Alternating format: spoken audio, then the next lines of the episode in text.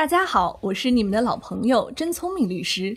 大学是介于学习与工作的过渡阶段，我认识的许多大学生因为还没有踏上过工作岗位，对劳动法、劳动合同法知之甚少，遇到了麻烦便束手无策。刚毕业工作不久的小郑正是遇到了这样的麻烦。郑律师，我仅仅因为上班摸鱼就被公司解雇了。老板说你还在试用期内。公司解雇你不需要任何理由，他这样的说法有依据吗？还有啊，甄律师，我和公司之间并没有签订书面劳动合同。现在就业形势那么差，面试过后，主管口头上说让我第二天来上班，每个月工资五千，我想都没有想就答应了，这会不会影响我劳动关系的认定啊？劳动合同法第七条规定。用人单位自用工之日起即与劳动者建立劳动关系。如果你有足够的证据证明你是该单位的员工，基本不会有太大问题。而且啊，劳动合同法第十条还规定，建立劳动关系应当订立书面劳动合同。第八十二条同时规定，用人单位自用工之日起超过一个月，不满一年未与劳动者订立书面劳动合同的，应当向劳动者每月支付两倍的工资。小郑，你现在工作多久了？我已经工作十个月了，那在没有签订劳动合同的九个月内，公司应向你每月支付两倍的工资。既然之前你每个月的工资已经按时发放，现在公司应向你补发九个月的工资，也就是四万五千元。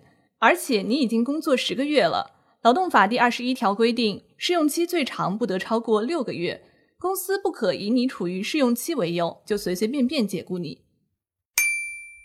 老板刚给了我正式的辞职通知，上面又换了一套说辞。因小郑严重违反用人单位的规章制度，故已被我单位解雇。唉，看来我终究还是逃不过被解雇的命运了。等等，严重违反用人单位的规章制度的标准，可不是那么容易就可以达到的。你刚刚说你因为什么被解雇？上班摸鱼？你说详细一点。上班期间刷微博被逮到两次。第一次警告，第二次就说要把我辞退了。那我认为你还远远没有够到严重违反用人单位的规章制度的标准。要达到这一标准，需要满足三个条件。首先，用人单位的规章制度应当合法有效。合法有效是指规章制度的制定内容、制定程序、内容公示情况都要符合法律规定。规章制度的内容不能与法律法规相抵触，不能损害劳动者的权益。其次，劳动者要有违反规章制度的事实，且用人单位要为此承担举证责任。最后，劳动者违反用人单位规章制度的情形应达到严重程度。虽然对什么构成严重违反，目前没有明确的法律界定，但一般可以从违反规章制度的动机、次数、影响、后果、损失等几个方面考虑。比如，是否多次违反规章制度，造成的影响或者后果是否严重。是否造成重大损失？是否影响生产工作秩序等等？如果偶尔发生或者损失不大、影响很小的，一般不宜认定为严重违反规章制度。简单来说，单位不能简单依据员工上班摸鱼，严重违反用人单位的规章制度而把我辞退。嗯，差不多吧。不过“摸鱼”这个词实在是太宽泛了。嘻嘻，说摸鱼比较好理解嘛。而且你这种情况属于用人单位违反法律规定解除或者终止劳动合同。如果劳动者要求继续履行劳动合同的，用人单位应当继续履行；如果劳动者不要求继续履行劳动合同，或者劳动合同已经不能被继续履行的，用人单位应当支付赔偿金。赔偿金有多少啊？用人单位应支付的赔偿金相当于经济补偿标准的两倍，而经济补偿标准则按照劳动者在本单位工作的年限，每满一年支付一个月的工资。总之，就是和你的工资水平以及工龄有关。说的没错，郑律师，我想知道，只有在什么情形下，单位才可以解雇员工呢？公司解雇员工主要分为以下四种情况。第一，用人单位和劳动者协商解除劳动关系；第二，因劳动者有过错，用人单位可以立即解除劳动合同；第三，劳动者虽然没有过错，但在其不能胜任工作或者劳动关系基础发生重大变化的情况下，用人单位提前三十天以书面形式通知劳动者本人，或者额外支付劳动者一个月工资后，可以与劳动者解除劳动合同。第四种则是公司的经济性裁员。此外，《劳动合同法》第四十二条还规定了不得解除劳动关系的情形。怎么这么复杂？现实生活这么复杂，法律的规定也必须细致。不过，总结来说，在劳动者没有过错的情况下，单位要解除劳动合同其实是非常困难的。《劳动合同法》第四十条所规定的无过失性辞退中，对于劳动者不能胜任工作和劳动关系基础发生重大变化，有非常高的证明标准。第四十一条所规定的经济性裁员，也有非常繁琐的程序要求，现实中其实不常发生。那我可以放心了。看来。劳动关系的主动权掌握在劳动者的手中，可别太天真。虽然用人单位不能随便解除劳动关系，但实际上其往往通过给员工穿小鞋等方式，迫使员工选择协商解除劳动关系。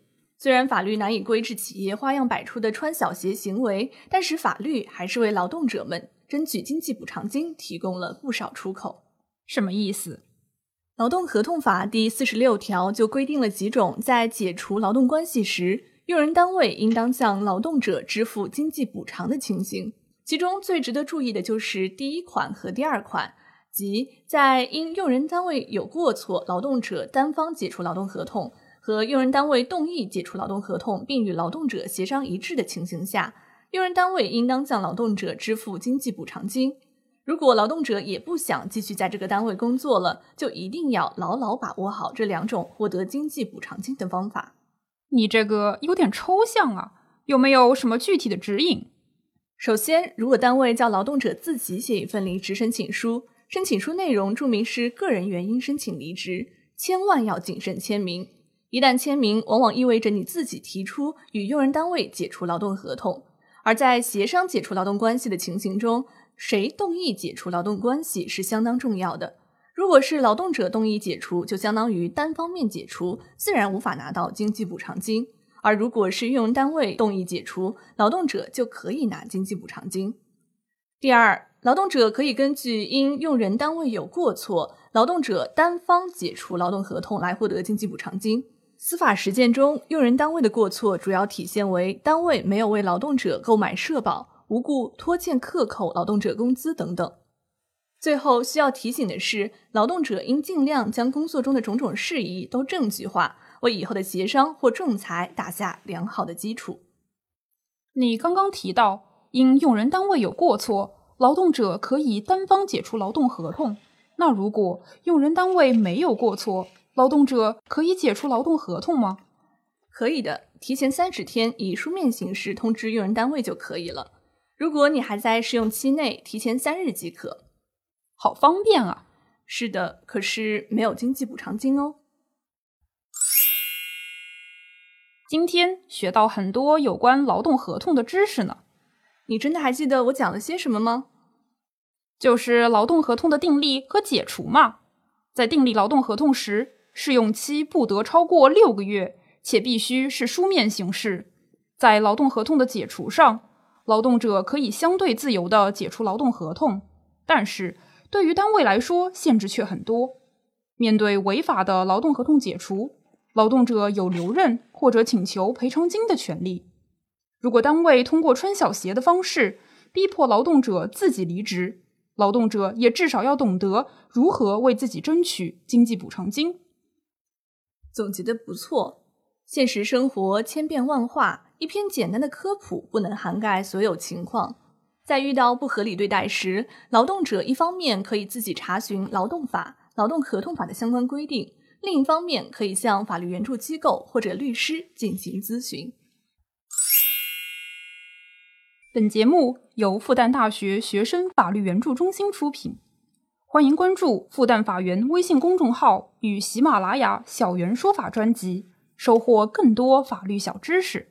如果您在生活中遇到任何法律问题，也可以通过复旦法源微信公众号下方点击联系我们进行线上法律咨询，我们非常乐意为您提供力所能及的法律服务。以所学回报社会，让人人享有正义，便是复旦法源的目标。